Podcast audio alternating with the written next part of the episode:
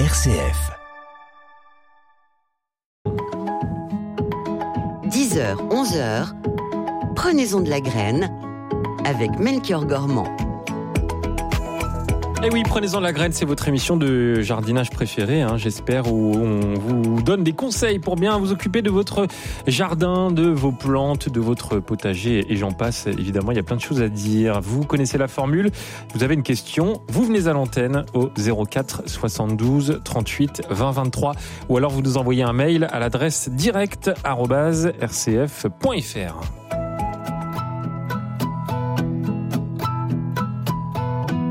Et notre jardinier du jour, c'est Pascal Aspe. Bonjour Pascal. Bonjour. Ah, j'ai eu la musique en même temps. Oui, mais moi aussi. Bon, alors, je précise qu'on a quelques problèmes techniques ce matin en studio. Donc, j'espère qu'on va réussir à faire l'émission au moins jusqu'à 11h. Pascal, comment va votre jardin? Ah, ça va. Alors là, aujourd'hui, nous, c'est euh, pluvieux, pluvieux, pluvieux, pluvieux. Oui. Euh, mais du coup, c'est plutôt le jardin va plutôt bien parce qu'au final, on a eu, c'est peut-être pas le cas de tout le monde, mais nous, on a eu un printemps plutôt pluvieux avec de la pluie, de la pluie, de la pluie. Donc, on n'a pas encore vraiment arrosé le jardin. Oui.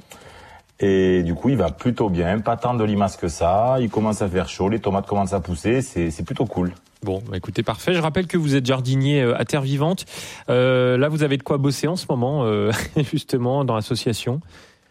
Ah ouais ouais ouais. Alors on a on a on a on a de on a de, de quoi bosser. Alors dans les jardins on a de quoi bosser parce que alors on ouvre on est on ouvre demain samedi 1er juillet. On ouvre aux visiteurs demain euh, du coup euh, ben voilà début des visites touristiques avec des mercredis dédiés aux enfants euh, des visites guidées etc donc on a de quoi bosser parce que le public commence à arriver et quand le public commence à arriver ben il y a toujours un peu des petits trucs qui traînent à gauche à droite. Oui. et puis euh, et puis la maison d'édition, on va dire, ben elle, elle continue son rythme de de, de de vie, à faire des livres, à faire un magazine qui paraît qui paraît régulièrement.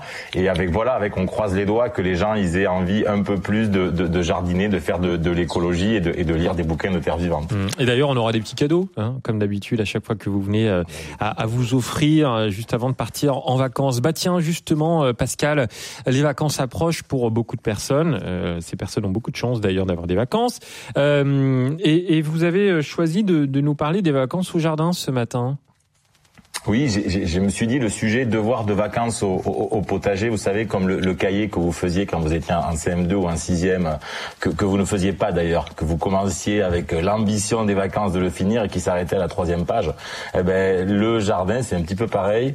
On va être en vacances, on va être présent ou peu présent peut-être à la maison, il va faire chaud et tout ça, et il y a peut-être un peu des, allez, des exercices à faire et des petits soins à apporter pour que l'été se passe bien.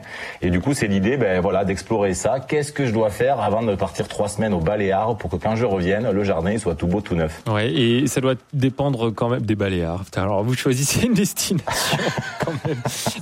Euh, ça, dépend également de, évidemment, de là où on habite. Euh, le, problème est également, ça va être la température, la, la chaleur. On peut pas vraiment prévoir trois semaines à l'avance euh, s'il va faire chaud ou, non dans, dans, dans sa région. Ah ouais, alors ça c'est sûr, on peut pas prévoir à l'avance Ben le, temps qu'il va faire. Alors on flaire un peu qu'il va faire chaud. J'ai envie de vous dire, bon, ça sera peut-être un été pluvieux et frais, mais, Mm. mais quand même, on commence à flairer les trucs que les étés sont Sont sont, chauds. chauds et secs. Et c'est ouais, et c'est sûr que si on est dans le sud de pourtour méditerranéen, ben c'est encore plus chaud, encore plus sec. Donc c'est peut-être encore plus compliqué de s'absenter dans ces jardins-là au niveau de la gestion de l'eau et de la chaleur et de la canicule plutôt que dans d'autres jardins. Mais il y a des petits trucs à faire, euh, comme préparer le jardin à votre absence. Ça, ça peut être tout simplement déjà avant de partir. Commencez à faire les, les quelques jours avant votre départ, peut-être aller 10, 15 jours avant votre départ, faire des bons gros arrosages là, pour Ouais. que les végétaux, ils soient bien enracinés, qu'ils soient en bonne santé. Au moins quand vous partez, bah, déjà ils sont bien juste le jour de votre départ. Quoi. Même s'il pleut en ce moment, il faut quand même bien arroser.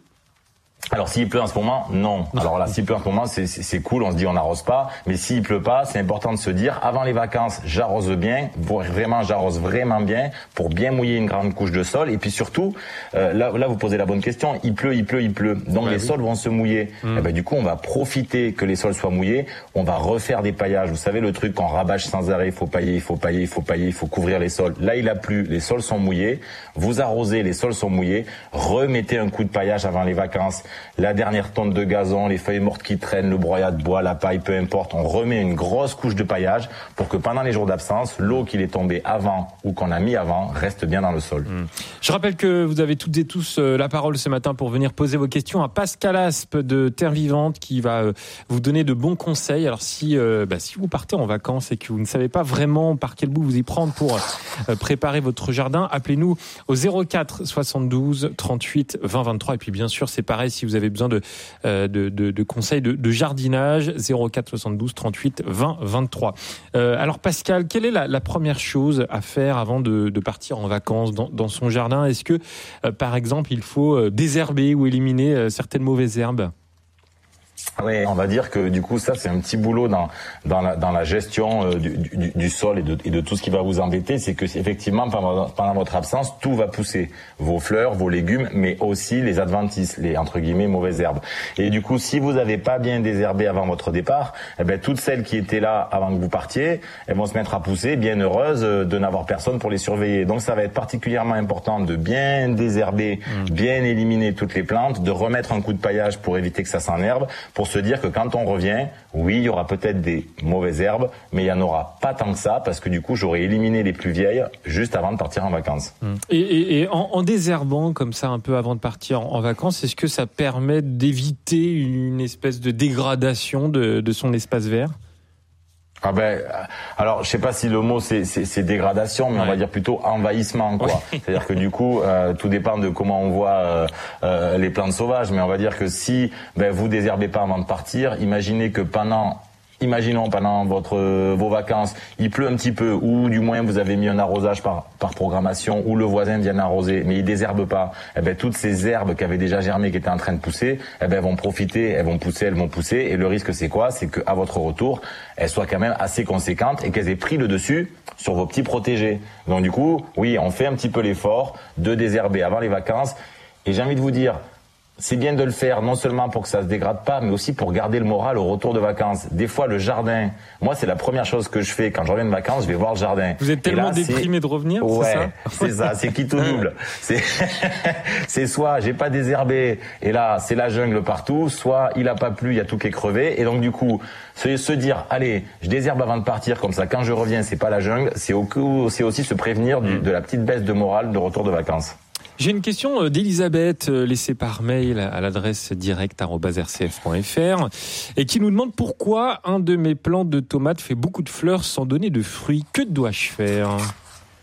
Ah, alors il peut arriver. Alors je ne sais pas si c'est oui c'est cette année j'imagine. Mm. Euh, alors il peut arriver. En fait là forcément pour donner un fruit il faut qu'il y ait une pollinisation. Euh, S'il n'y a pas de pollinisation, il n'y a pas de fruits.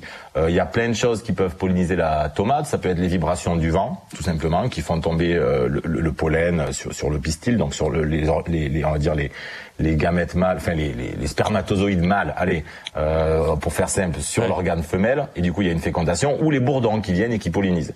Donc déjà, un, s'il y a peu de pollinisateurs, ou s'il pleut, pendant il pleut vachement pendant la période où c'est en fleurs, ben, le pollen il, il, gonfle, il éclate et du coup il n'y a pas de pollinisation. Donc, la première cause, ça peut être pas de pollinisation parce qu'il pleut ou parce qu'il n'y a pas de pollinisateur. Mmh. La deuxième raison, ça peut être, et on l'a tous un petit peu vu l'année dernière, donc là ça m'étonne qu'elle ait déjà cette cause cette année, c'est qu'il fait trop chaud.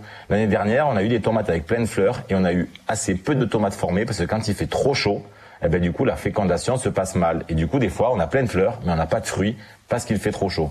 Donc moi j'aurais envie de dire à, Elisabeth, c'est ça? Elisabeth, tout à fait. Et Elisabeth. Donc du coup de se dire que si elle a plein de fleurs et qu'elle a pas de fruits, peut-être déjà c'est que c'est trop tôt, que les que les, les fruits sont en train de se former. Mais si ça continue, peut-être qu'elle pourrait tout simplement mettre des fleurs déjà dans son jardin pour attirer les pollinisateurs et pourquoi pas faire vibrer un peu les grappes de tomates. Elle vient les fleurs comme ça, elle les fait un petit peu vibrer comme si le vent les faisait vibrer. Mmh. Ça pollinisera peut-être un peu et puis elle verra si c'est un problème physiologique, il fait trop chaud, la tomate est stressée, elle n'est pas assez nourrie, ou si c'est un problème plutôt, on va dire, lié à une fécondation. Hmm. Mais là, de loin, c'est pas si facile à dire. C'est pas, pas, simple. À quel moment on, doit cueillir les tomates? Ah. J'ouvre une parenthèse, hein, euh, attention. Ouais. Ah ben, à quel moment on doit cueillir les tomates? Alors, j'allais dire quand elles sont rouges, sauf que toutes les tomates ne sont pas rouges. Ah ben c'est vrai.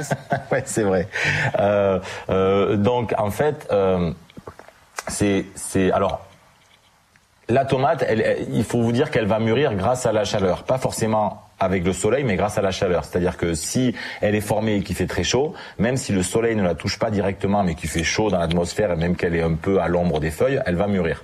Donc en gros, si vous cueillez une tomate un petit peu verte et que des fois vous la ramenez un peu chez vous, vous la mettez avec un peu de chaleur, elle va mûrir un tout petit peu plus quoi. Hmm. Mais vous allez jamais transformer une tomate. Vous savez des fois dans le commerce on achète des tomates, elles sont presque à moitié vertes. Oui, jaune, verte. Ouais. et à moitié verte, c'est-à-dire qu'elles sont à moitié mûres. Ben, ça en gros, euh, ça sert à rien de cueillir ça quoi. Ça, hmm. je veux dire, vous arriverez jamais à faire une tomate. Donc moi j'ai envie de dire, faut les cueillir quand elles sont à pleine maturité, bien mûres, quasiment, on va dire, prêtes à tomber. Et du coup, c'est là qu'elles sont le meilleures. Et l'avantage du jardin, c'est que vous pouvez y aller tous les jours. Donc, mm. il n'y a aucune raison de vous dire, je cueille des tomates pas mûres parce que euh, dans quatre jours je pourrais pas être là. Dans quatre jours vous serez là. Donc celles qui sont pas mûres, laissez-les mûrir. Alors très bonne transition puisque peut-être qu'une chose à faire avant de partir en, en vacances, c'est justement de récolter euh, ces fruits, ces légumes qui euh, paraissent mûrs pour éviter qu'ils se fassent, pardonnez-moi de l'expression, bouffer pendant les vacances.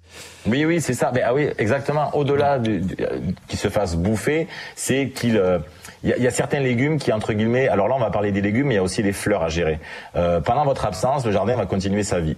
Et du coup, il va se passer deux choses. Il va se passer qu'il y a des légumes qui vont un peu vieillir. Et il y a des légumes qui, quand ils sont vieux, un petit peu grands, ils sont quand même moins bons. Par exemple, les courgettes, quand vous avez des énormes courgettes, euh, c'est quand même moins sympa que la petite courgette euh, bien tendre. Quand vous avez des haricots qui sont un petit peu vieux, ils ont pris le fil, ils sont un petit peu moins bons. Et donc, ça vaut le coup, avant de partir en vacances, de récolter tout ce qui est consommable, toutes les petites courgettes, tous les petits haricots, tout ça. Comme ça, quand vous revenez, eh ben, pendant votre absence, ça a refait des fleurs, ça a refait des fruits. Et quand vous revenez, il y a des fruits tout jeunes, des mmh. légumes tout jeunes, tout frais, propres, prêts à manger.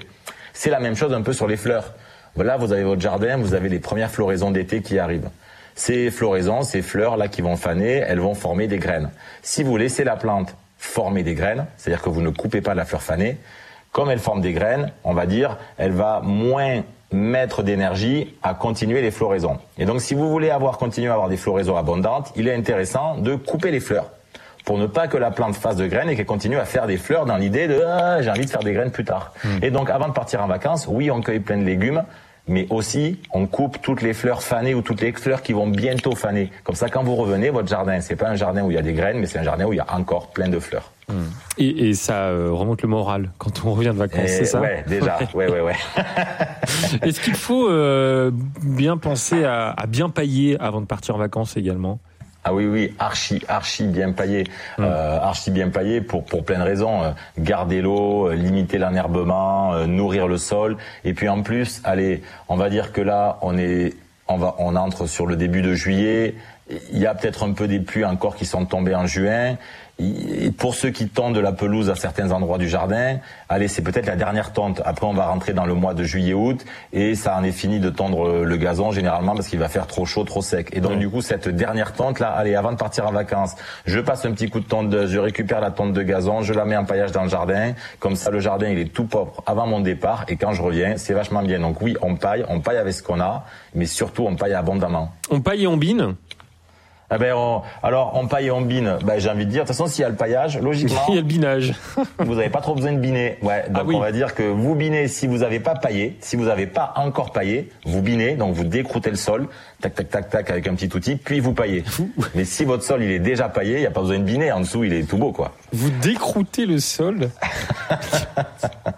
J'ai jamais entendu cette expression. Ah oui, eh ben, parce que votre sol, il, si vous n'avez pas de paillage, il va former une espèce de, de, de, croûte un peu compacte en surface en fait, liée au, au dessèchement. Mm. Et du coup, cette croûte, il faut la casser parce que du coup, cette croûte, elle, elle limite un peu l'arrivée de l'eau, l'arrivée de l'air dans le sol. Et du coup, voilà, on décroute. Bon, bah, on va tous décrouter le sol. Allez, on va écouter la... On va écouter de la musique. Euh, Pascal Aspe, et vous avez le choix comme d'habitude. Entre euh, Jane, une chanteuse française, une chanson en anglais par contre, Louane ou un jeune qui s'appelle Baptiste Ventadour. Qu'avez-vous envie d'entendre? Ah, Alors j'hésite entre Jane et Baptiste Ventadour, mais on va laisser place aux jeunes. Allez, je connais pas du tout Baptiste Ventadour. Eh ben on va l'écouter et puis ça va vous laisser le temps de nous appeler pour poser toutes vos questions de jardinage à Pascal Aspe au 04 72 38 20 23 04 72 38 20 23 ou alors vos questions par mail à l'adresse direct@rcf.fr. Comme ils nous ont dit que c'était la fin histoire, comme ils ont compris qu'on n'avait pas peur du noir, ils ont tout fermé. j'ai remis du soleil au fond de mes yeux mouillés. Comme ils nous ont dit que c'était la fin de l'amour. Les enfants se sont roulés dans la bouche, j'ai bien rigolé. Et toutes les fleurs du jardin se sont remises à danser. Après la prochaine guerre mondiale, on sortira les cymbales.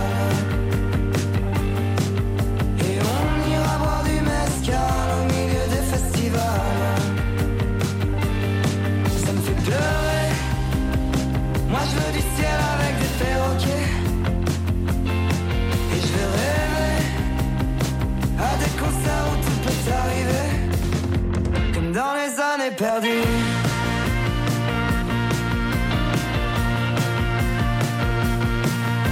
Comme ils nous ont dit que c'était la fin d'une époque. Comme ils nous ont dit qu'il fallait plus s'embrasser, que c'était mieux. J'ai pris mes jambes à mon cou et j'ai couru jusqu'à tes yeux. Comme ils nous ont dit qu'il fallait marcher sur dans des boîtes avec des vieux numéros. J'ai fait semblant d'avoir peur, mais dans mon cœur je dansais. Après ce merveilleux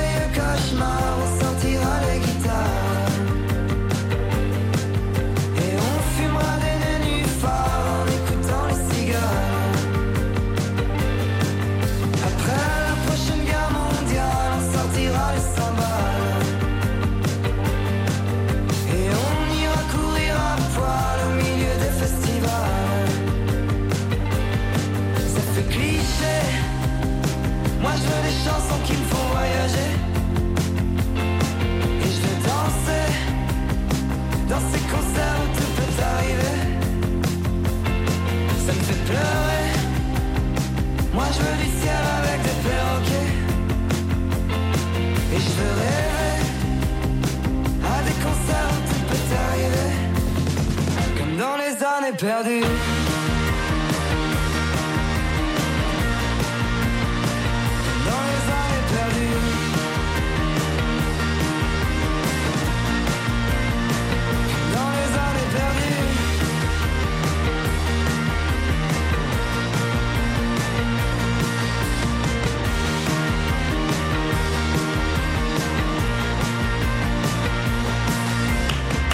Nos années perdues, c'était Baptiste Ventadour sur RCF. Prenez-en de la graine avec Melchior Gormand. Et je ne suis pas seul, heureusement, puisque Pascal Aspe, jardinier à Terre Vivante, nous accompagne jusqu'à 11h. Bonjour Denis. Bonjour Melchior, bonjour à votre invité. Euh, oui, ce serait une question sur les, les, les fraisiers. Euh, j'ai une espèce, enfin c'est une remontante que j'ai plantée il y a trois ans. C'est sa troisième année qui donne. Et Oui. euh, la première année, il a donné beaucoup. La deuxième année, pas beaucoup. Puis cette année, quasiment rien. Et je voulais savoir euh, si euh, s'il faut mettre du compost tous les ans.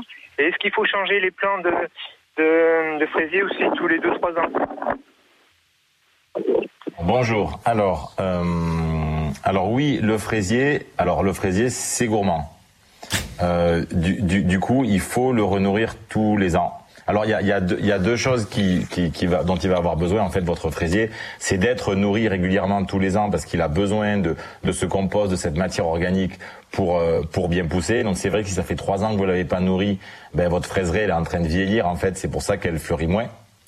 Et, et ensuite, ce qu'il aime bien avoir, et donc là je connais pas votre jardin, mais ce qu'il aime pas trop, on va dire, des fois, c'est, c'est, il, il- il pourrit, il, il a, il a les racines qui s'asphyxient assez facilement, et, et donc ça vaut le coup de, de venir décrouter le sol au niveau des fraisiers. je, je la fais pour Melchior celle-là, de venir gratouiller le, le sol au niveau des fraisiers s'ils sont pas trop denses. Quand vous apportez le compost, vous venez un petit peu biner, décrouter pour amener de l'air dans le sol. Vos fraisiers, ils vont, ils vont bien aimer ça. Euh, et donc oui, si vous voulez que ça fleurisse beaucoup, faut nourrir et faut un sol un peu aéré. Donc c'est vrai que là, euh, pour cette année, c'est des remontants, on va dire, c'est un peu coincé parce que euh, très souvent, le, phénomène qui, fait la floraison, on appelle ça l'induction florale. L'induction florale, c'est le fraisier, il décide à une période de quelle masse de fleurs il va faire. Et du coup, cette induction, elle a lieu pendant la période de froid, pendant l'hiver. Donc on va dire que la floraison de cette année, il a décidé déjà l'hiver dernier. Mais si vous le nourrissez bien là, maintenant cet automne, eh ben, il va peut-être comprendre qu'il est bien nourri et du coup l'hiver prochain, il va faire une belle induction pour que l'année prochaine vous ayez des belles fleurs. Mmh. Donc pour cette année, ça paraît un peu compliqué de relancer la floraison, mais faites-le quand même cette année pour avoir une belle floraison l'année prochaine. Denis? Ça vous va ah oui, merci. Eh ben, avec grand plaisir. allez, bonne confiture. Merci. Merci pour votre appel au 04 72 38 20 23. Juste un message de Didier qui nous dit personnellement, je mets des œillets d'Inde à côté euh, des plantes de tomates et pour la pollinisation. Euh, Qu'est-ce que vous en pensez Ouais. Ah oui oui oui oui oui oui oui oui oui oui oui oui très oui, très bien les fleurs en plus oui oui oui ah, oui, oui, oui. En plus, l'œillet d'Inde, il a un petit côté en plus. Euh, donc euh, les œillets d'Inde. Alors, il y a des variétés qui sont un peu, on va dire, très horticoles, donc très, on va dire, travaillées par l'homme, avec plein de pétales, qui sont très jolis, mais qui sont très denses et qui des fois sont peu efficaces pour attirer les pollinisateurs. Puis il y a des, des variétés qui sont qui sont assez simples, euh, un, peu moins denses en termes de, de, au niveau de la fleur et qui du coup sont intéressantes pour les pollinisateurs. Donc, si c'est pour les pollinisateurs, faut choisir des variétés pas trop horticoles, des variétés un peu simples. Euh, et en plus, le, le, d'Inde, il y a certains œillets d'Inde qui sont nématicides, qui, qui perturbent les nématodes. Et les nématodes, c'est des petits vers microscopiques qu'il y a dans le sol, qui peuvent un peu, on va dire, faire des petits kystes, des petites boules sur les racines. Et du coup, en plus, c'est une association hyper classique, tomate, œillet d'Inde, à la fois pour les pollinisateurs, mais aussi pour gérer un petit peu ces nématodes qui sont des ravageurs. Et il paraîtrait même que ça a un petit effet sur les pucerons. Donc euh, j'ai envie de dire oui pour les œillets d'Inde, mais j'ai envie de dire... Euh, oui, pour n'importe quelle fleur, euh, vous mettez d'autres fleurs. Moi, ça me va bien aussi. Ah oui, oui, oui, oui. vous savez à qui vous faites penser quand vous faites ça Julien Lepers. Ah oui, oui, oui, oui, oui, oui, oui. Oui, oui, oui. Ouais, ouais, ouais, ah, je l'aime ce jeu. bon, allez. Bonjour Véronique. Bonjour. Il y a une bonne ambiance, hein, vous entendez Oui. Euh, moi, j'ai un souci avec les rosiers j'ai des feuilles qui, qui d'abord euh, ont des taches noires, après elles deviennent toutes jaunes, elles tombent, enfin c'est pas joli. Alors j'ai préparé du purin d'ortie et du purin de euh, d'une plante, d'une autre plante. Et pour, euh, est-ce que je peux en, vaporiser pour soigner? Je ne sais pas ce que c'est. Alors, très souvent, euh, chez le rosier, euh, la maladie, c'est une maladie, la maladie des taches noires. C'est un champignon. Alors c'est un champignon et il y a de grandes chances que ça soit un truc qu'on appelle le, le marsonia. Donc le marsonia, euh, c'est un champignon et comme tous les champignons, il est favorisé par les par les périodes un petit peu humides et un petit peu chaude. Donc c'est vrai que s'il a plu un petit peu chez vous, euh, euh, un petit peu au printemps, là en début d'été, ou si vos arrosages ont fait que ben, vous avez mis l'asperceur, ça a mouillé les feuillages, euh, il y a des chances que vous ayez le champignon. Et très souvent, ça entraîne la chute des feuilles. Et on va dire la chute des feuilles, elle est embêtante parce que du coup l'arbre, il, il, a envie de refaire des feuilles après, et du coup il puise dans, il puise dans ses réserves. Donc ce que vous pouvez faire pour éviter de l'avoir, oui, le purin d'ortie ça peut servir à redonner de la vigueur à la plante. C'est-à-dire que du coup, vous allez, c'est un peu comme un complément alimentaire, ça va lui donner un peu de, un peu de peps, un peu d'énergie, mais ça va pas tellement gérer le champignon. Ça va juste l'aider à être euh, un peu plus en forme. Euh, pour gérer le champignon, euh, les préparations qu'on utilise, c'est plutôt des préparations à base de prêle, des, des décoctions de prêle où on fait bouillir de la prêle. Euh, qui du coup perturbe un petit peu les champignons, ou si vraiment on n'a pas le choix, mais là euh, on peut mettre plein de bémols là-dessus, de la bouillie bordelaise, donc ce qu'on utilise sur la vigne, euh, etc., euh, sur, sur la tomate pour combattre le mildiou, mais qui, qui pose problème parce que c'est du cuivre et que le cuivre c'est nocif pour les sols. Donc moi j'ai envie de vous dire, nourrissez bien votre rosier. Je ne sais pas si c'est le cas, mais déjà nourrissez-le avec un peu de, de, de, purin d'ortie et pourquoi pas de, de compost ou d'engrais organique pour qu'il soit en pleine forme. Euh, Peut-être taillez-le un petit peu, c'est-à-dire que du coup l'année prochaine, taillez-le pendant l'hiver un petit peu plus pour un petit peu plus aérer les branches. S'il est trop dense, qu'il a trop de branches, ben forcément il y a un peu plus d'humidité et le champignon vient plus facilement. Pour cette année, ben voilà, donnez-lui un peu de vigueur, purin d'ortie, mais peut-être faites une décoction de prêle et pulvérisez un petit peu de prêle pour essayer de combattre euh, eh ben, ce champignon qui est le marsonia. Voilà. Ouais. de prêle et purin d'ortie. Alors, avec le purin de prêle, je vaporise les feuilles. Oui, c'est ça. Et avec le quelle d'ortie, vous pouvez arroser. Et que- quelle proportion Quelle proportion pour le préparer? Non, c'est pas ça. Pour vaporiser, je prends le purin Ah, de mais vous, vous, le, vous le diluez aux alentours de, de, de, de 10%. C'est-à-dire que Ça fera euh, litre ou 10%, dix ça veut dire que vous mettez un litre Un de litre purin et pour 9 dix litres d'eau. Du coup, voilà. D'accord. Ça vous va, Véronique? Voilà. Oui, je vous remercie. Merci beaucoup Mais pour, allez, euh, bon courage. pour votre appel au 04 72 38 20 23. Un message de Jean-Pierre qui nous dit Mes pommes de terre sont envahies de dorifort et ça n'était pas arrivé depuis 15 ans. Qu'est-ce que ça peut. Oh, C'est les dorifort, Alors qu'est-ce que c'est d'ailleurs Je ne sais même plus, moi. Je, je- donne des noms, mais. petit, euh, petit, petit, in- petit insecte. Ah oui, Oh, c'est mignon en plus. C'est pas si moche, ouais. Non, qui, ouais. qui, qui vient manger les, en fait, qui vient manger les, les, bah, les, les feuilles des, des pommes de terre. Et en fait, le dorifort. Alors pourquoi c'est pas arrivé depuis 15 ans? Alors là, j'ai pas la réponse. Et le dorifort, il hiverne dans, il hiverne dans le sol. Donc ce monsieur, s'il a du dorifort, eh ben le, truc, c'est que pendant, juste avant l'hiver, il y a des dorifores qui vont s'enterrer dans le sol et qui ressortiront l'année prochaine. Euh, donc pourquoi ils sont arrivés cette année? Je sais pas. Euh, Qu'est-ce qu'il faut faire pour les gérer? Ben normalement, il n'y a pas grand-chose qui est hyper efficace à part le ramassage. Donc passer régulièrement les ramasser sur les feuillages pour éviter qu'il y en ait trop. Après, il y a une petite astuce où le dorifort, il adore les aubergines, c'est-à-dire qu'il adore la pomme de terre, mais il aime encore plus les aubergines. Et des fois, c'est intéressant de planter, si vous arrivez encore à en trouver, ce qui est pas forcément facile, un ou deux pieds d'aubergine au milieu des pommes de terre. Et du coup, comme ça, les dorifores, ils vont se concentrer sur l'aubergine et ils seront plus faciles à ramasser.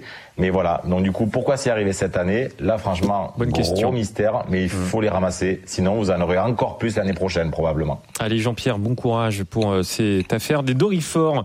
Daniel nous a rejoint au 04 72 38 20 23. Bonjour Daniel. Bonjour. On vous écoute, allez-y. Oui, euh, j'ai dans mon jardin un pied de rhubarbe et je suis très déçue parce que les tiges sont très très fines. Hmm. Et je ne sais pas ce que je peux faire pour avoir. Est-ce que parce que le pied est trop trop ancien ou Vous habitez où? Orléans Orléans. Donc ça devrait pouvoir le faire la rhubarbe à Orléans. La rhubarbe, ce qu'elle aime bien, euh, c'est plus un peu plus dur, on va dire, à faire. euh, euh, enfin un peu plus dur. C'est un peu plus facile à faire dans des climats humides. Ce qu'elle aime bien, c'est les sols euh, très fertiles avec beaucoup de nourriture et plutôt frais avec de l'humidité. Euh, et donc du coup, si en fait, il peut y avoir plusieurs choses qui expliquent pourquoi elle fait des, des tiges un peu fines. Un, c'est que ça fait longtemps que vous ne l'avez pas nourrie ou elle souffre du manque d'eau. Donc ça, je ne sais pas si c'est le cas. Euh, la deuxième chose qui peut faire qu'elle faire des tiges fines, c'est qu'elle est très vieille. Et vous voyez, la rhubarbe, ça fait, euh, je sais pas trop comment décrire, mais euh, ça fait un, ça fait comme une espèce de grosse, grosse patate sous terre, une grosse boule sous terre, où il y a des tiges qui partent un peu partout de cette espèce de, boule. Et du coup, si elle est un peu vieille, eh ben du coup, elle est un peu trop serrée, elle est un peu stressée, et du coup, souvent, elle fait des petites tiges, voire même, elle fait des fleurs. Elle fait beaucoup de fleurs. Donc ce qu'il faudrait faire, c'est la diviser. Donc au printemps, surtout pas maintenant, au printemps, donc l'année prochaine, quand vous verrez apparaître les, les- les petites protubérances, les petites boules rouges là qui sont au printemps, qui sortent de la terre, euh, vous venez la couper en deux avec une bêche. Vous la coupez en deux, vous prenez un éclat de la racine et vous la mettez ailleurs. Ça va permettre à l'ancienne rhubarbe d'avoir un peu plus de place et ça va vous permettre de la multiplier pour en avoir une autre. Là, en attendant pour cette année, arrosez- arrosez-la et nourrissez-la. Il n'y a pas grand-chose d'autre à faire. Voilà. Qu'est-ce que je peux mettre euh, comme euh, engrais Vous me dites comme engrais, qu'est-ce que je peux mettre pour euh, Alors, parce si que vous là, avez du compost, vous mettez du compost. Sinon, vous allez en jardinerie et les engrais, si si vous pensez que vous pouvez encore récolter un peu de rhubarbe cette année, même s'il va commencer à faire chaud, les engrais qui sont le plus facilement absorbés par les plantes, c'est les engrais liquides. Donc vous achetez en jardinerie un engrais liquide à diluer dans l'eau et vous arrosez votre rhubarbe avec. Comme ça, très vite, elle va pouvoir manger l'engrais et, et être en forme. Si vous achetez des granulés, de, ben ça met un peu plus de temps. Donc si vous êtes un petit peu pressé, achetez un engrais liquide. Vous allez, euh, je- on peut pas citer des marques, hein, Melchior, pas trop. Hein. Non, pas trop. Ou alors plusieurs Pas en même temps. Voilà. Ah ouais, mais pff, Ouais. Euh, non, non parce qu'il y en a une que je préfère. Alors du coup, Eh ben, euh, non, mais vous allez dans, vo- dans votre jardinerie. et voilà, puis, euh, et puis voilà, vous allez dans votre jardinerie et vous achetez un engrais, un engrais potager ou un engrais fruitier. Voilà, et ça ira très bien. Engrais potager Ou ou fruitier. fruitier. D'accord. Voilà, et ça ira très bien. Oui. Voilà, Marie-Claude. Euh, Daniel, pardon. Merci, Daniel. Eh ben, Daniel est parti. Au et revoir. bonne journée. Au revoir. Merci pour euh, votre appel dans Prenez-en de la graine. On va, excusez-moi, on va marquer une petite pause, Pascal Aspe, et dans un instant, on accueillera Marie-Claude. Vous continuez de nous appeler au 04 72 38 20 23 et à nous envoyer vos mails à direct.rcf.fr. À tout de suite.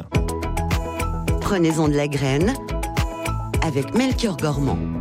Et avec euh, Pascal Aspe, jardinier euh, à Terre Vivante, euh, je vous lis un message de Michel qui nous dit j'habite sur la commune de Chamina dans le nord dans le nord Ardèche. J'ai une jeune bignonne qui a 5 ans qui a été replantée il y a 3 ans. Elle végétait à l'endroit où elle se trouvait précédemment. Elle mesure 70 à 80 cm, a fait une bonne poussée, présente désormais six boutons, donc se prépare à fleurir, mais brutalement, des feuilles ont séché et flétri sur deux tiges. Est-ce préoccupant, euh, nous demande euh, Marie-Michel, et si oui, que faut-il faire?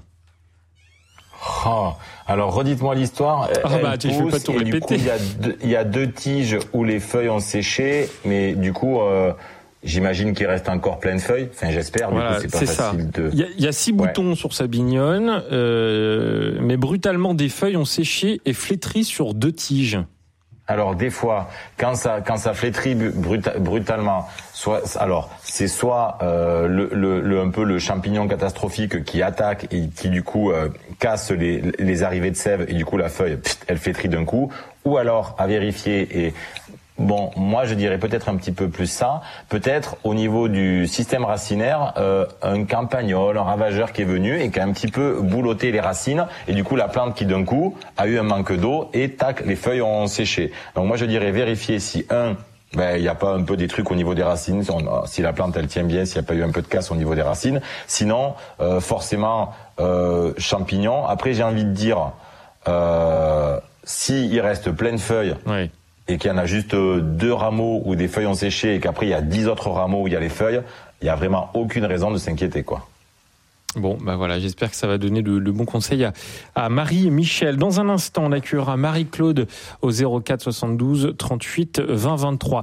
Alors, il est temps, hein, vous le savez, mon cher Pascal, d'offrir quelques petits cadeaux à, nos chers amis, auditrices et auditeurs. Et alors, on, a le choix euh, ce matin, mais on va choisir. Et, pour choisir, j'ai demandé à mon stagiaire de venir en studio. Bonjour Amaury. Bonjour Melchior. Bon, alors vous avez le choix. Il va falloir. euh, c'est un choix très important puisque on va faire gagner euh, donc cinq livres hein, aux auditeurs. Donc soit et vous allez choisir légumes et canicules adapter le potager au réchauffement climatique, ou soit je ne jardine que le week-end. Technique pour jardiner zen et efficace.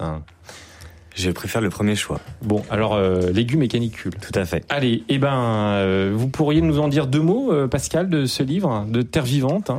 Oui, donc c'est vraiment l'idée de se dire, ben, euh, c'est- un peu presque le sujet qu'on a parlé, en- dont on a parlé en intro, de se dire, ben oui, on, on rentre dans des périodes où euh, les étés sont euh, non seulement avec, il y y a deux stress en fait, il y a le manque d'eau et les températures élevées.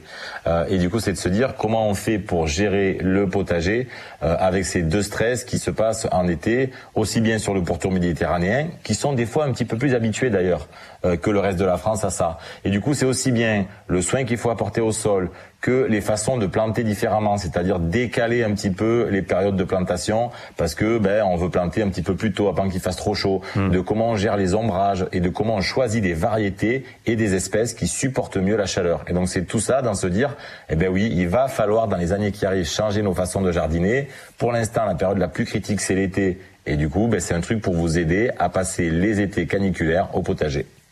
Voilà, les techniques à mettre en œuvre pour préserver le potager, les cultures et les récoltes dans les années à venir. C'est Blaise Leclerc hein, qui l'a euh, écrit ce, ce beau livre, Légumes et canicules. Il y a Maury qui m'envoie un message, il me dit donne le cadeau. Je lui dis non, non, non, non.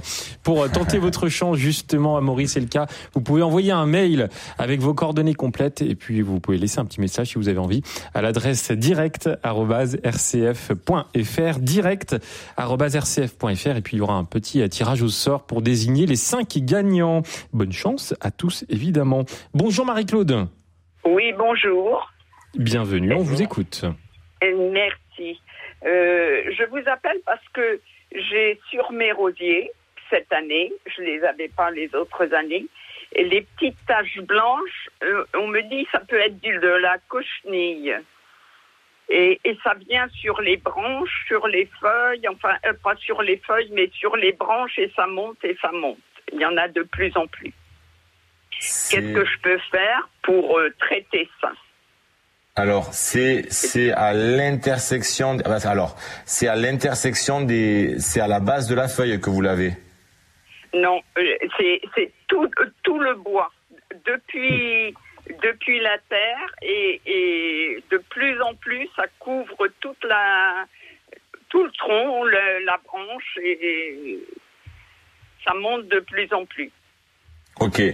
Euh, donc si, si c'est des cochenilles, alors si si, si- si c'était des taches blanches qui étaient que sur les feuillages, ça pourrait être un champignon qui est l'oïdium euh, qui fait ces taches blanches. S'il y en a sur la tige et que c'est un peu c'est un peu en relief, oui, Euh, euh, oui, euh, c'est vraiment tout petit.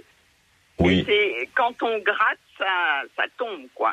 Ah ben voilà, donc il y a des chances que ça soit des cochenilles. Donc c'est des cochenilles farineuses. Donc des cochenilles farineuses, donc la cochenille c'est un petit insecte. Donc il y a plusieurs types de cochenilles et il y en a une des cochenilles qu'on appelle la cochenille farineuse qui on va dire euh, qui c'est comme si elle avait un peu de de de, de laine de, de de mouton sur le dos. Du coup elle est blanche et elle a cette petite euh, cette petite pelure euh, sur le dos. Donc le truc, elle, c'est qu'elle vient, c'est qu'elle vient piquer votre plante en fait pour en, en manger la, la sève.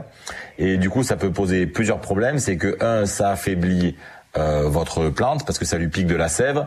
Et deux, euh, ils- elles vont, elles vont en mangeant la sève euh, euh, produire du miela. Donc du miela, euh, c'est une espèce de jus sucré. Et ce miela, après, il va favoriser la présence d'un champignon qu'on appelle la fumagine, qui fait des taches noires sur euh, sur les tiges, etc. Donc en fait, il y a, ça, ça va, ça peut générer un autre problème. Donc la cochenille farineuse, le problème c'est que c'est assez compliqué euh, à gérer, comme les cochenilles à carapace, parce que justement elles ont cette petite euh, cette petite peau euh, sur le dos. Donc si vous voulez vraiment les gérer et que vous en avez trop, euh, il y a des solutions qui marchent qui marchent pas si mal. Donc soit vous achetez une solution du commerce, on va dire un, insecticide, mais faites attention quand vous utilisez un insecticide du commerce, eh ben vous éradiquez tous les insectes, non seulement la cochenille, mais aussi eh ben, euh, les autres insectes. Ou sinon, il y a une recette maison où vous prenez de l'eau et vous mettez à peu près une vous mettez une cuillère à café de savon noir à peu près dans un litre d'eau. Vous rajoutez un peu d'huile végétale et surtout, vous rajoutez une cuillère à café d'alcool à 90. Pourquoi? Parce que cet alcool, il va permettre au savon noir, ben, il va permettre de dissoudre un petit peu euh, cette carapace qu'elle a, cette espèce de laine, et du coup va être efficace sur le traitement. Si vous mettez que du savon noir, très souvent, ça marche pas. Donc vous faites votre préparation, un litre d'eau, une cuillère à café de savon noir, un peu d'huile et une cuillère à café d'alcool à 90. Et après, vous badigeonnez avec un pinceau, avec un coton-tige bien, bien, bien sur les cochenilles, bien à passer dessus. Généralement, ça marche assez bien. Mais le problème quand il y a des amas, c'est que vous avez tué les cochenilles du dessus, mais pas celles du dessous. Et probablement, il vous faudra repasser dans quelques jours pour éliminer les restes de cochenilles. Voilà Marie-Claude. D'accord, merci. Eh ben avec grand plaisir. Merci pour Allez. votre appel. C'est un peu galère la cochenille, donc courage. Allez, bon, bon courage pour l'affaire de- des cochenilles. Alors, une question de Jean-Luc. J'ai un hortensia et un rhododendron qui sont en très mauvaise santé, dont... euh, alors attendez, je me perds, je ne sais plus lire. Euh, je ne pense pas que ce soit dû à un problème d'arrosage, mais ils étaient en pleine lumière. Serait-ce la cause? Que puis-je faire, sachant que je les ai mis maintenant dans un endroit un peu plus sombre? Alors, il a mis une photo, euh, Jean-Luc. euh, C'est vrai que c'est très sec. Et, euh, C'est-à-dire, c'est que c'est tout, c'est tout brûlé. C'est tout, non, c'est tout, c'est pas, c'est pas beau. C'est- tout un peu rabougri, les, les feuilles Ouais, sont, alors- font la gueule, quoi. Voilà.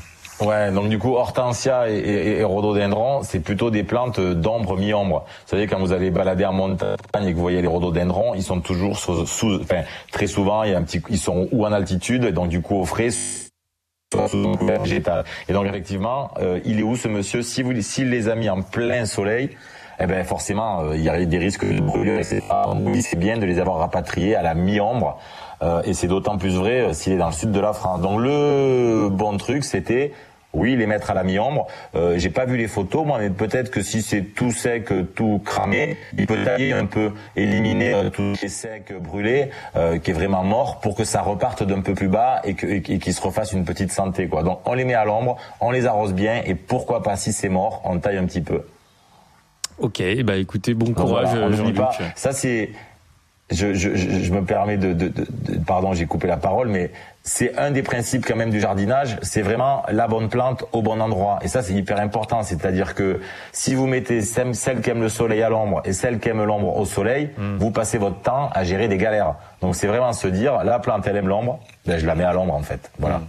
Elisa nous a envoyé un mail. euh, Elle nous demande, euh, juste pour savoir si je dois arroser les framboisiers, les feuilles pâlissent, voire jaunissent, mais on me dit qu'il ne faut pas forcément les arroser. Ah, eh bien en fait c'est toujours pareil, c'est que si vous voulez des framboisiers qui font une belle floraison avec des framboises, framboises qui grossissent bien et qui produisent plein de tiges, etc. C'est assez, il faut un peu les arroser. Après, si vous les arrosez pas, c'est pas forcément qu'ils vont mourir. Mais le framboisier c'est assez costaud, mais c'est qu'ils vont moins pousser, et qu'ils vont faire des framboises plus petites mais plus sucrées. Euh, après, on n'oublie pas quand même que quoi, que quand vous allez balader en forêt où c'est que vous voyez les framboisiers sauvages? À la lisière de la forêt, un peu à la mi-ombre. Donc le framboisier, il aime bien être un peu à la mi-ombre. Et si on le met des fois en plein soleil, eh ben il a un petit peu trop chaud. Donc si on le met en plein soleil, c'est pas inintéressant de l'arroser un peu. Après, je confirme ce que disent les autres personnes, c'est pas une obligation de l'arroser, c'est assez costaud le framboisier. Si vous l'arrosez pas, il va pas être en pleine forme, mais il va résister, il va pas forcément mourir. Euh, une question de Paul qu'elle nous a envoyée à l'adresse direct@rcf.fr. Alors il y a des photos, mais alors pour le coup, c'est, elle, elle a très bien décrit. Elle dit notre noisetier a les feuilles tachées dessus et dessous par un champignon blanchâtre. C'est vrai que quand on regarde, il y a des, vous savez, des petites taches blanches sur les feuilles. Ouais. Qu'est-ce que c'est Alors là, un champi. Ouais, alors là, euh, euh, il y a, y a un. Je. Oui. Je suis pas très au jus sur les maladies, les champignons du, Ah du oui. noisetier. Euh, si c'est ouais, si c'est taches blanches, c'est probablement dessus et dessous, c'est probablement euh, un champignon. Très souvent, le blanc, c'est c'est donc donc il peut attraper euh, l'oïdium, etc. Mais comme il y a plein de champignons, c'est pas facile de savoir lequel c'est. Très souvent, c'est blanc au début parce qu'on voit l'espèce de on va dire de mycélium, et après des fois ça change de couleur. Ça, ça ça noircit, ça marronit. Donc ça, on va dire que c'est un champignon, c'est sûr. Peu importe lequel c'est, dites-vous bien toujours que les champignons, c'est favorisé par humidité et température. Euh, donc, s'il y a trois feuilles qui sont atteintes, est-ce que c'est grave? Non. Si tout le feuillage est atteint, est-ce que c'est grave? Un peu plus embêtant. Euh, mais si le printemps a été pluvieux et que là les températures sont un peu élevées, c'est normal qu'il y ait du champignon. Donc on s'affole pas forcément. Par contre, si c'est nous en arrosant qui avons mouillé les feuillages, on change nos pratiques, on arrête d'arroser les feuilles, de mouiller les feuillages. C'est toujours pareil avec les champignons. Bon, voilà, l'affaire des, des champignons, l'oïdium, en, en l'occurrence, à mon avis, en, en regardant les photos, ça ressemble vraiment à- aux, aux photos Ah, reçues l'oïdium. par, euh, voilà, par Paul. Ouais. Euh, Est-ce qu'on a le temps? Oui, Mylène, Donc vous là, êtes... pareil, Pardon. du coup, pas. En- oui, juste, oubliez pas la dame qui avait les champignons, je crois que c'était sur son rosier, non Oui. On avait dit décoction de prêle. Eh ben là, c'est faisable aussi. Hein. Donc, un, un- noisetier, c'est un peu plus compliqué à traiter parce que c'est énorme. Mais voilà, la décoction de prêle, c'est un bon tuyau aussi euh, pour les pour gérer les champignons. On va accueillir Mylène au 04 72 38 23. Bonjour Mylène. Oui, bonjour euh, à Pascal le jardinier, enseignement euh, voisine, puisque je suis originaire du Gard et de petites communes proches de l'Ardèche. Et là, ma question est la suivante. J'ai semé des graines de potimarron muscat consommées délicieuses et j'ai pris comme terre nourricière le pot de mon olivier en remettant de la terre. C'est euh, cela bien germé, des belles fleurs euh, orangées. Et est-ce que il est-il vrai que euh, le potimarron muscat qui va pousser et à côté également dans un, une- un petit bac, là, un petit pot en carton, euh, les cannes de melon aussi muscat, vont-ils être hybrides et perdre le goût et la saveur en deuxième repousse? Des graines que j'avais gardées dans, que j'allais jeter, des graines bien sèches et qui, donc de deux ans déjà en arrière, et que je n'avais pas repliqué, puis j'ai fait un petit essai. Et mon pot d'olivier, là, Ok. je vais- j'en enlève parce que ça va appauvrir mon pauvre euh, olivier qui fait des petites olives qui a fleuri et au sixième étage d'un balcon que les abeilles ont pollinisé. Voilà. Alors, qu'est-ce que ça va faire comme, euh, comme légume? Un bon Hmm. légume euh, saveur ou un légume fade Alors, Merci. si, alors, Mylène. alors, moi, ce que j'ai compris, c'est que vous avez acheté il y a quelques années des graines, un sachet de graines, euh, ou vous avez acheté un potimarron, peu importe. Et vous avez du coup récupéré, vous aviez ce sachet de graines et du coup vous avez récupéré, soit en ayant cultivé un potimarron, soit en ayant mangé un potimarron, des graines. Et du coup vous avez repris ces graines et vous les avez ressemées cette année pour que ça vous fasse des nouveaux potimarrons. Le seul problème qu'il y a, c'est que du coup, comme vous, ces graines, vous les avez récupérées, soit sur un potimarron que vous, vous avez fait pousser, soit un potimarron que vous avez acheté dans le commerce, vous ne savez pas dans ces graines, vous savez qui est la maman, c'est le potimarron que vous avez mangé, mais le papa qui a permis de former la graine dans le potimarron dans lequel vous avez récupéré les graines, ça va Melchior, ça suit? Euh, non, mais je vous écoute quand même. vous ne savez pas qui est le papa. Euh, et donc ça veut dire quoi? Ça veut dire que peut-être les graines que vous avez semées cette année, ce sont des hybrides entre un potimarron et quelque chose d'autre. Et vous dire là, est-ce que le fruit va être bon ou pas? Moi, je sais pas, parce que du coup, soit eh ben, c'est un hybride, c'est un croisement entre un potimarron et un autre potimarron, et ça va être très bon. Soit c'est un croisement entre un potimarron et un autre truc qui a fait un hybride qui est pas bon. Donc là, vous dire à l'avance, est-ce que ça sera bon ou pas? Je sais pas. Ce qui est sûr, c'est que vous aurez des fruits. Après, la seule question qui se pose, c'est pas s'ils seront comestibles, c'est est-ce qu'ils seront goûteux. Ils seront comestibles, c'est évident qu'ils seront comestibles. Est-ce qu'ils seront amers, pas amers, sucrés, pas sucrés? Alors ça, la seule personne qui le sait, c'est la personne qui va la goûter, qui va le goûter, ce fruit-là. Donc j'ai envie de vous dire, eh ben, goûtez-le, vous verrez bien. Merci Mylène euh, d'avoir euh, appelé euh, ce matin. En tout cas, c'est une belle journée, Pascal, puisque on vous fait gagner ce matin quelques exemplaires du livre Légumes et canicules, adapter le potager au réchauffement climatique. C'est un très très bel ouvrage proposé par Terre Vivante, un autre partenaire pour cette émission, avec des techniques à mettre en œuvre pour préserver le potager, les cultures et les récoltes dans les années à venir. Pour tenter votre chance, vous nous appelez au 04 72 euh, non, pas du tout. Vous envoyez un mail avec vos coordonnées à l'adresse direct@rcf.fr. On va écouter la musique. hein. Je crois qu'il est, il est temps, euh, Pascal Aspe. Et dans un instant, on accueillera Jacques et Dominique au 04 72 38 20 23. Donc vous avez toujours le choix entre Jane et Louane, euh, Pascal. Ah ben Jane. Ah ben c'est parti, ça part en prod. On écoute The Fool, extrait de son dernier album, et on se retrouve juste après, toujours en direct. walk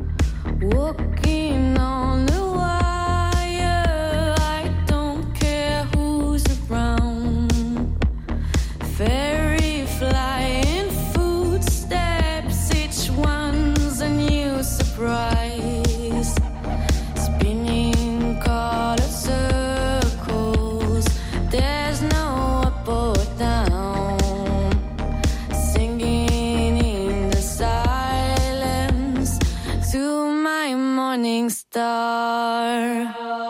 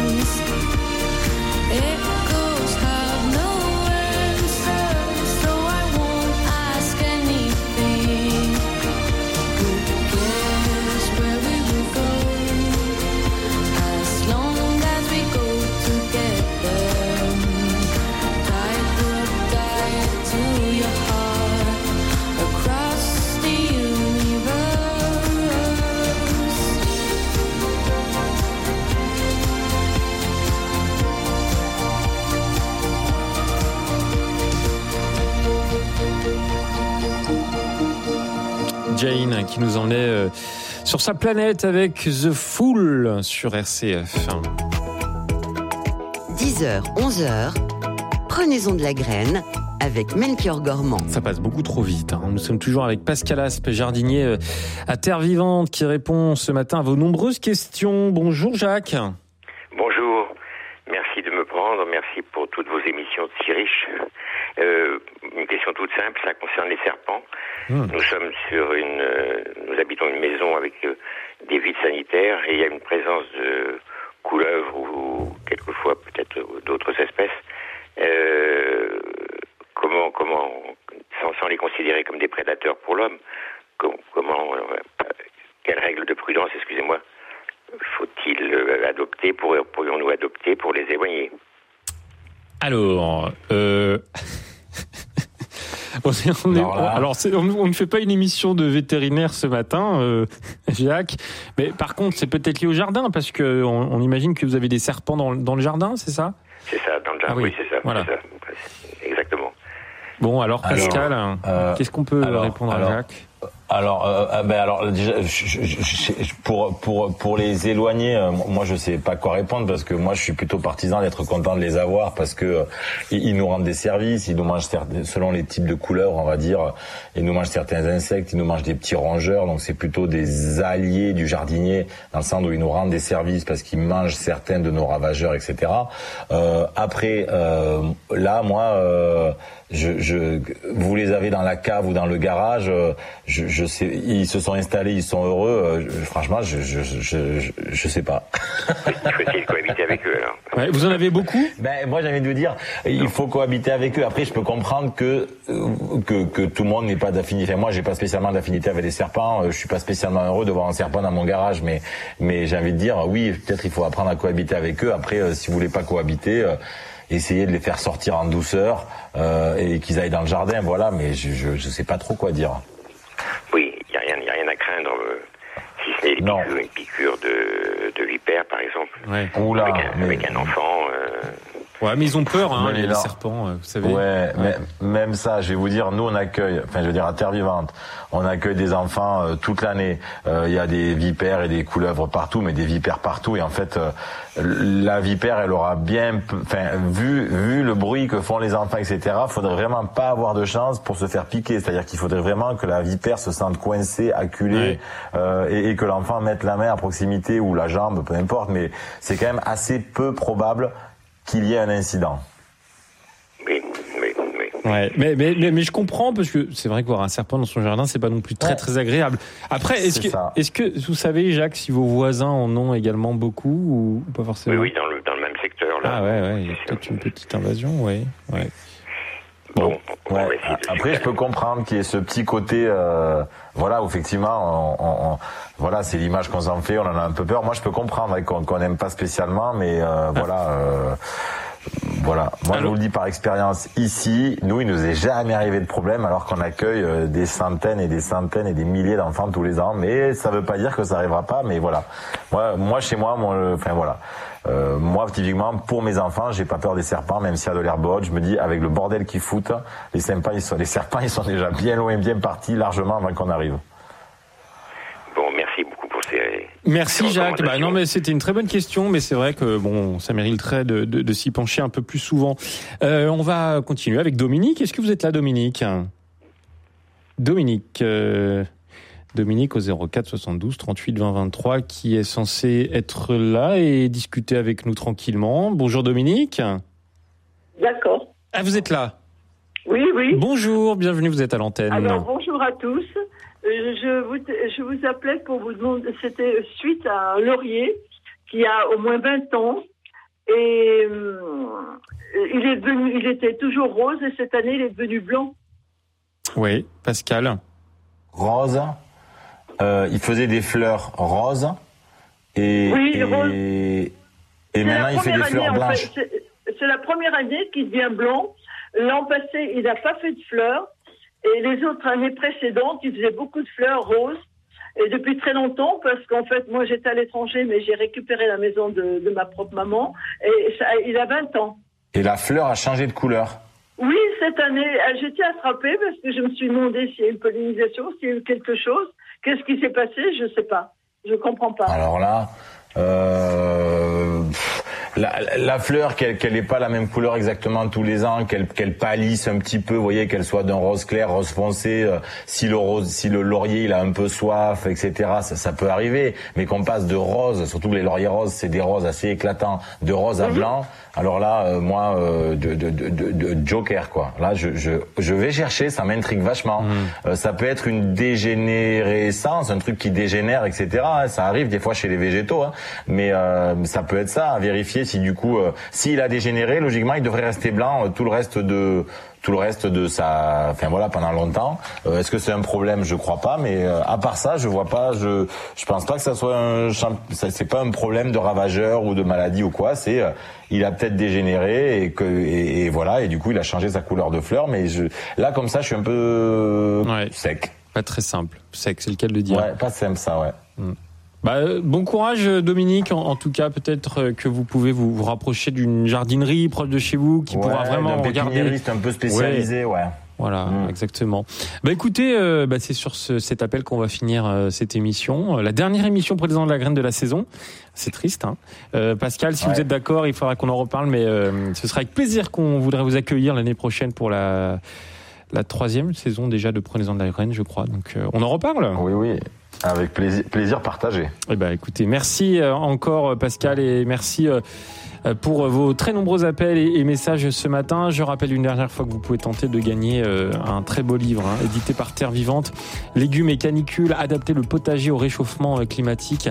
Et pour tenter euh, votre chance, vous envoyez vos coordonnées avec un petit message hein, si vous le voulez à l'adresse direct@rcf.fr. Merci à Hugo et à Maury à Catherine, Catherine euh, au standard qui a assuré toute l'année et qu'on retrouvera là aussi l'année prochaine avec grand plaisir. Je vous souhaite une bonne journée avec RCF et euh, euh, lundi vous retrouverez Véronique Alzieux pendant deux heures exceptionnellement pour Je pense donc j'agis.